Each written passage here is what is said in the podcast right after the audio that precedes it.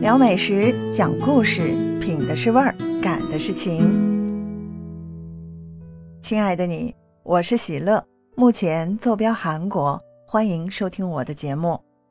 上一期节目跟大家分享了韩国泡菜的故事和奥秘，有很多小耳朵们给我留言说他们也非常喜欢吃韩国泡菜，还有的喜欢吃韩国泡菜加烤肉。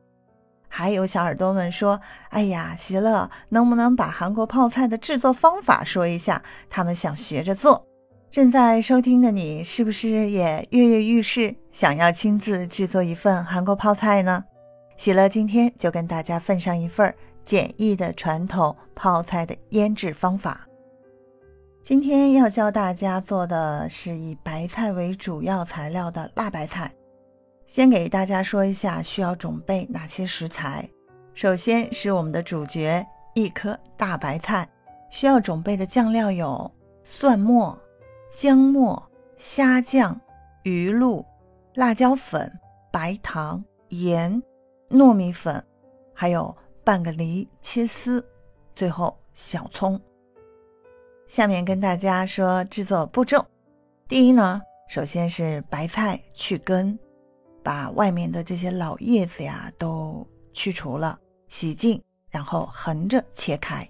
第二步是在盆里呢均匀的给白菜撒上盐，腌制十二小时。这个腌制的时间与放入的这个盐的多少来定吧，腌制大概是大白菜变软为止。第三步是将腌好的白菜挤去水分。第四步是按照我们个人的口味儿。将刚才准备的这些酱料啊，我提及的这些酱料呢，全部调制成糊状，看起来是红艳艳的，尝起来呢是咸辣发甜就可以了。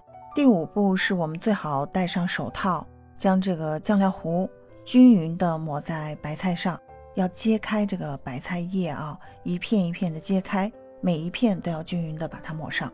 最后一步是将泡菜放入。无油无水的密封容器里，一定要注意这个密封容器的这个清洁性，要无油无水。最后呢，把它密封好，再放入冰箱发酵三到五天就可以了。在过去的韩国，大家选择的是把这个装好泡菜的这个密封罐子呢，是把它埋到户外去，那就是为了，呃，不让开罐时那种强烈的味道吧弥漫整个屋子。还有呢，就是因为这个户外的温度它比较低，有利于这个慢速的发酵。那慢慢发酵的这个泡菜味道反而会更好，而且呢，这样掩埋还不会因为结冰而停止发酵。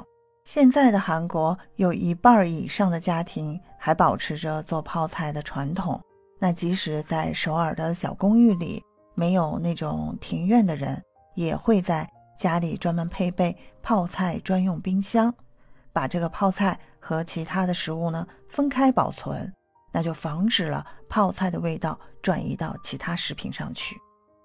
据了解，对于韩国有二代或者三代成年人生活的家庭来说，腌制越冬泡菜时呢，仅这个白菜就要准备五百克左右，好多啊，工作量很大啊，可想而知。所以每年初冬。腌制的时节呢，就住的比较近的这些亲戚啊，或者关系较为亲密的这些家庭主妇，他们就会聚在一起，互相帮助，共同去完成，成为了韩国冬日的一道亮丽的风景线。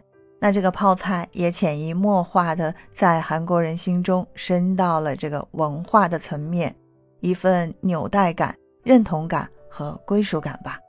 现在泡菜在世界很多地方都能够买到，特别是在有朝鲜裔社区的地方。无论是在国内还是国外，对朝鲜人来说，泡菜都能让人想起过去的传统，而且这种传统完全有可能延续下去。泡菜的基本制作方法，它不会随着社会的改变而去改变。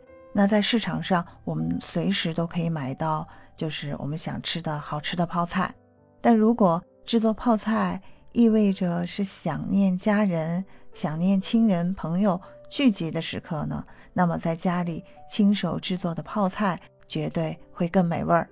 说到这里呢，我就想起小时候妈妈给我们做的，呃，咱们中国式的这个腌的这个酸菜呀、萝卜干儿也非常好吃啊，也就是回忆起了童年的时光，家的味道。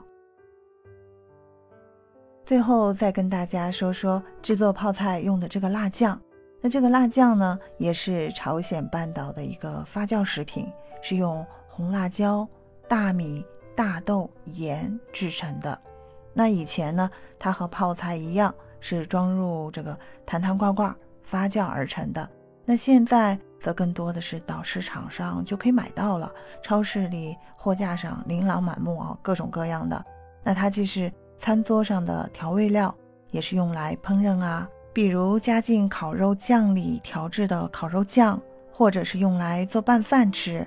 还有前期节目喜乐教大家做的大酱汤，那如果想吃辣，在大酱汤里也可以放入这个辣酱。这个酱里啊，它有大量的辣椒，那经过发酵后呢，它的口感就会变得很醇厚。那有点辣，但是呢，它不会辣到我们上头。以上就是韩国泡菜的制作方法，都教给大家了。小耳朵们，赶快去亲自动手做做试试看吧！记得在评论区给我留言哦，可以说说你喜不喜欢吃韩国泡菜，或是尝试去做了哪里有疑惑，随时都可以留言给我，我会第一时间回复你的哦。今天跟您的分享就到这里了，感谢您的守候和聆听，我们相约下次再见。